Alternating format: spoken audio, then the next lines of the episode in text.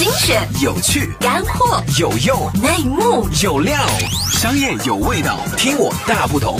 考 FM 虎嗅电台。大家好，这里是虎嗅电台，欢迎您收听，我是浩南。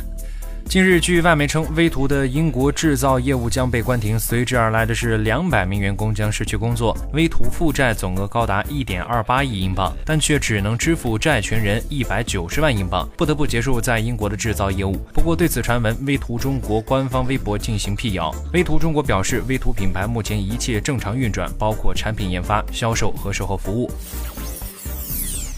说到威图，可能许多人并不陌生。诺基亚成立的全球首家奢侈手机公司威图手机曾经盛行一时。该品牌生产镶嵌各种珠宝的奢侈手机，全手工打造，用料极尽奢华，也曾辉煌过。威图从2002年推出第一款手机开始，到2015年，在全球卖出45万部手机。但从近几年来看，其并未公布销量。但当前其品牌几乎无人问津的状况来看，威图的销量已严重影响其利润与现金流。而且该品牌。几经转手，今年三月份，土耳其商人哈卡乌赞旗下的投资机构巴尔通从香港公司 Goodin Holdings 手中买下了威图，价格只有五千万英镑。威图在智能机普及之前，威图在手机界更闪耀着夺目的光芒。威图的理念是愿意为高端材料额外花费的富有顾客打造手机的，比如其材质是以贵金属、皮套和蓝宝石屏幕为其特色与卖点。但直到今天，智能手机的发展已经日新月异，但威图什么都没有改变。威图尽管在几年前从塞班改用了安卓系统，但这款手机给人的印象其实一直停留在功能机时代。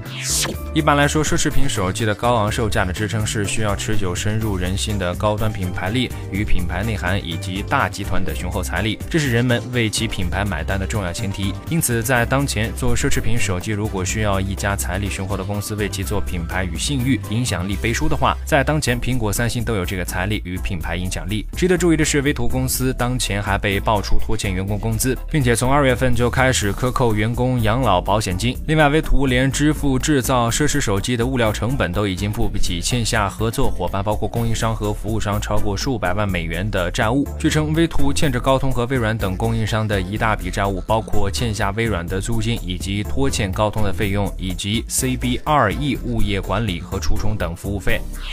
如今，从威图被转手的价值来看，已经不到2012年刚脱离诺基亚时的三分之一。尽管威图手机当前发声表示没有破产，但目前的情况来看，在时代大势的冲击下，已经岌岌可危了。好，以上就是我们今天节目的全部内容，欢迎订阅收听，下期见。个性化商业资讯平台，考拉 FM 虎嗅电台。